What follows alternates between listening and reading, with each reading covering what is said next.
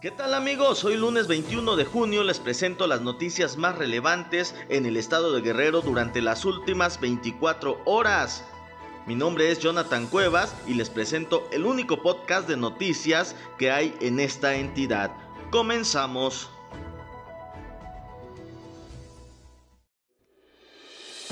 Información oficial. La mañana del domingo, durante la sesión del Comité Estatal de Protección Civil en el que participan mandos de la Sedena y Semar, encabezados por el gobernador Héctor Astudillo Flores, revisaron el trayecto de la tormenta tropical Dolores y los daños que pudo haber causado a su paso.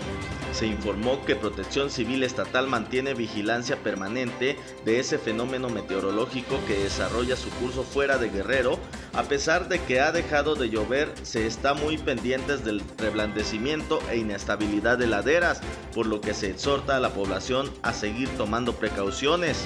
También se dio a conocer las cifras de algunas viviendas con inundaciones, bardas y árboles caídos, derrumbes leves y desplazamientos de rocas en tramos carreteros que han sido algunos de los daños que dejó a su paso la tormenta Dolores por Guerrero, remarcándose que hasta ahora no hay daños severos que lamentar.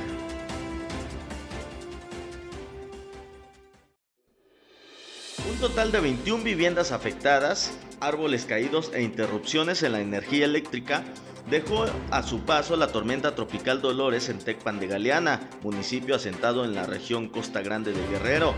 El director de Protección Civil Municipal, Francisco Lira Soto, confirmó que tras las precipitaciones que se registraron por más de dos días en Tecpan, hubo daños en 21 viviendas en diferentes colonias y la comunidad de Santa Rosa de Lima, donde los fuertes vientos y la lluvia provocaron la caída de un árbol sobre la techumbre de una humilde vivienda.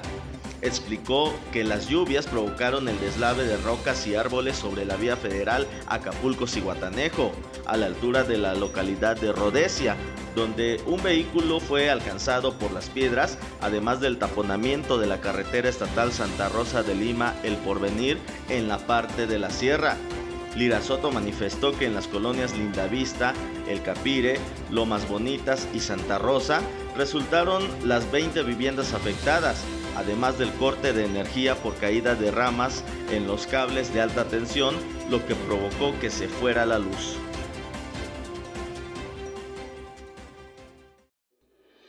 En el municipio de Eduardo Neri, las lluvias de las últimas 72 horas provocadas por la tormenta tropical Dolores causaron el deslave de un cerro, así como el colapso de una vivienda, de la cual resultaron 10 personas damnificadas.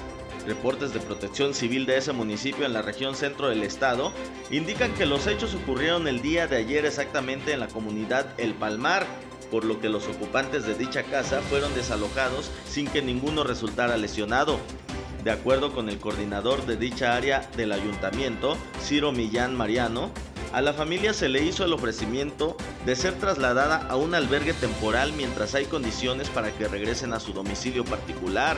No obstante, respondieron que se resguardarían con familiares muy cerca del sitio de donde ocurrió el incidente y así vigilar o estar al pendiente de que su casa no sufriera saqueos. Millán Mariano aseguró que este hecho fue el de mayor gravedad que ocurrió en la demarcación tras el paso de la tormenta tropical Dolores, dado que otros de los incidentes registrados fue solo el deslave de material que cayó sobre la carretera federal sin que afectara el tránsito vehicular.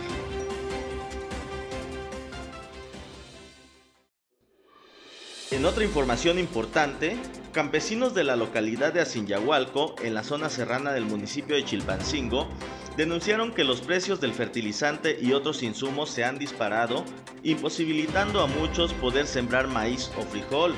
Por eso, pidieron la intervención del gobierno municipal que encabeza Antonio Gaspar Beltrán y al gobernador del estado Héctor Astudillo Flores para que les apoyen con un plan emergente y puedan sacar adelante sus cosechas. Este domingo, el excomisario de la localidad, Celso Anota, acudió al poblado de Locotito para comprar algunos bultos de abono, pero se llevó la sorpresa de que están cada bulto de sulfato en cerca de 400 pesos y alrededor de 700 el granulado. Dijo que en menos de un mes este insumo subió 100 pesos por bulto, por lo que para muchos es imposible costear el gasto, pues para sacar adelante la, cosecha requieren de al menos 20 bultos por cada campesino. Además del fertilizante tuvieron que comprar semilla mejorada en alrededor de 3 mil pesos el costal y a lo largo del desarrollo de la milpa deben usar herbicidas, así como otros insumos que también elevaron sus precios. Esta es información sobre COVID-19. Durante el fin de semana se infectaron otras 29 personas y murieron 4 más por este virus, indican tablas y gráficas publicadas por la Secretaría de Salud del Estado en su página oficial de Facebook este domingo. Con estos registros, el número de contagios acumulados llegó este día a 41.608 y la cifra de decesos se incrementó a 4.548, 44 de los cuales se han suscitado en lo que va del mes de junio. Los datos indican que en el estado hay 170 casos activos.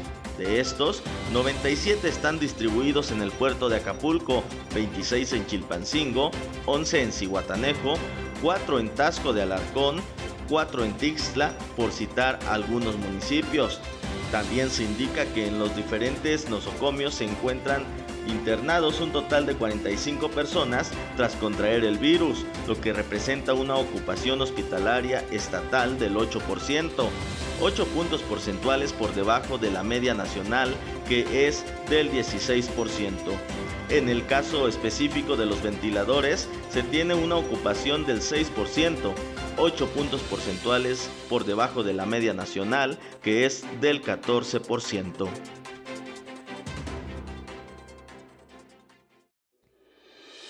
El presidente de la Asociación Civil Grupo Chilpo, Adrián Alarcón Ríos, indicó que no se ha recuperado ninguno de los negocios formales de la capital que cerraron sus puertas a causa del virus del COVID-19, pese a que estamos ya en semáforo epidemiológico color verde. Entrevistado este día, el empresario dijo que en lo que va de la pandemia, es decir, de marzo de 2020 a junio de 2021, han bajado sus cortinas unos 200 establecimientos en la ciudad. Entre los negocios afectados se encuentran ferreterías, papelerías, restaurantes, estos dos últimos ubicados principalmente en los alrededores de escuelas, casas de materiales para construcción, por citar algunos ejemplos. Lo anterior, dijo, ha dejado sin empleo a unas 3.000 personas que son el principal sustento de igual número de familias en la capital. No obstante, lamentó que a más de un mes de que el Estado transita en semáforo color verde, ninguno de los negocios ha podido reabrir y que no podrían reactivarse sino hasta finales de este año.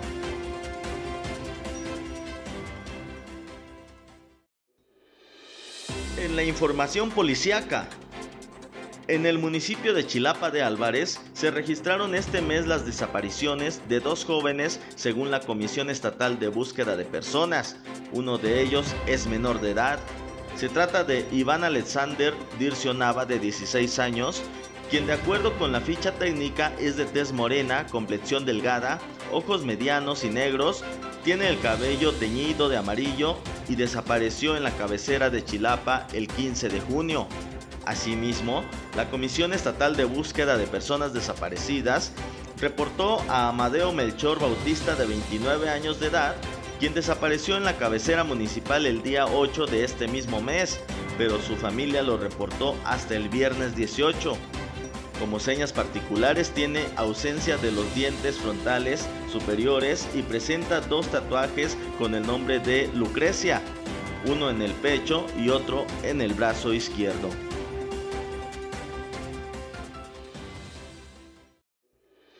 Un hombre fue asesinado a balazos en la periferia de la comunidad de Santa María Asunción, en el municipio de Ometepec, en la región Costa Chica de Guerrero, a quien también le dejaron un narcomensaje. Según información obtenida, la tarde del sábado se alertó a las corporaciones policíacas por el asesinato de un hombre identificado como David del Calvario N, de 25 años de edad, en el callejón de Talapa a la altura de la, parcela, de la parcela del señor Manuel Ramos Méndez y de Marino Evaristo Ramos, en la periferia de dicha comunidad. En el lugar del asesinato se encontró un casquillo percutido para arma calibre 9 milímetros, Este acto de violencia se suscitó entre las 15 y 16 horas del sábado. En el lugar de los hechos se presentaron elementos policíacos de diferentes corporaciones, quienes retiraron un narcomensaje escrito en una cartulina. También acudió personal de la Fiscalía Regional que realizó las indagaciones en el lugar de los hechos y realizaron el levantamiento cadavérico.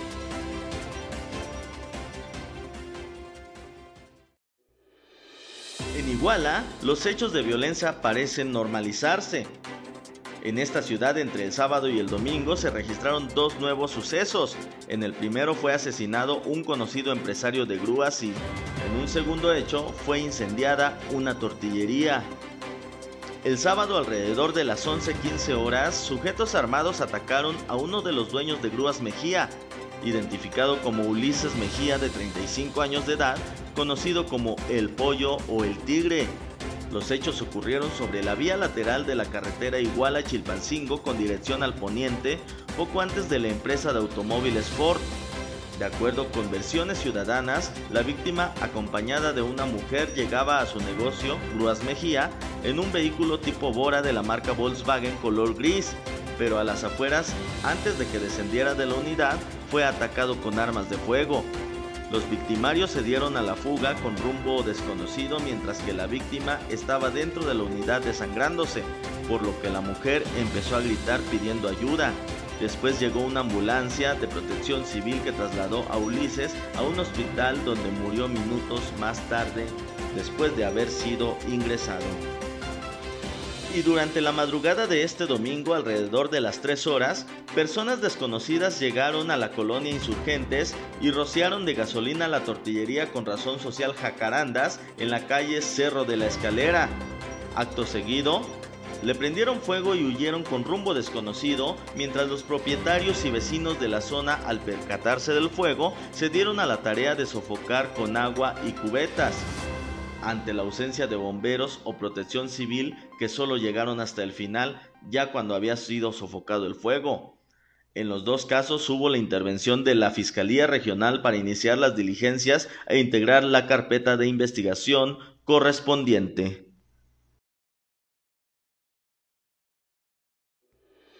Y sobre los constantes hechos de violencia en Iguala y la región norte del estado, el obispo de la diócesis Chilpancingo-Chilapa, Salvador Rangel Mendoza, advirtió que la violencia desatada en esta zona, principalmente en la ciudad de Iguala, donde todos los días hay muertos, es por las minas y el presupuesto de los municipios. Señaló que desgraciadamente este municipio es un foco rojo para el Estado en materia de violencia e inseguridad y tal vez del país, advirtió porque es donde están sucediendo cosas muy raras y extrañas, dijo. Sabemos que tomaron a un jefe de los narcotraficantes que están en la cárcel y por lo tanto su banda de él está haciendo barbaridades y media.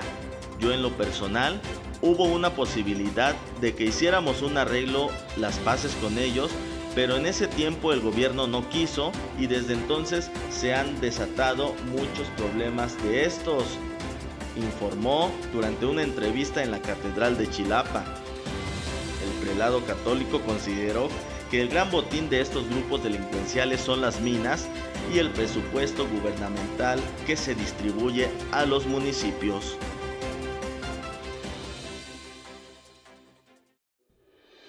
Muchas gracias por permanecer con nosotros. Usted escuchó el podcast de noticias de API Guerrero. Escúchenos a través de Radio API Guerrero, descargando la aplicación de Seno Radio y buscándonos con nuestro nombre. También puede sintonizarnos en www.apiguerrero.net y en nuestro interfaz estará el reproductor al que solo tiene que darle play. Además, puede visitar la página directa de la radio www.seno.fm diagonal API Guerrero.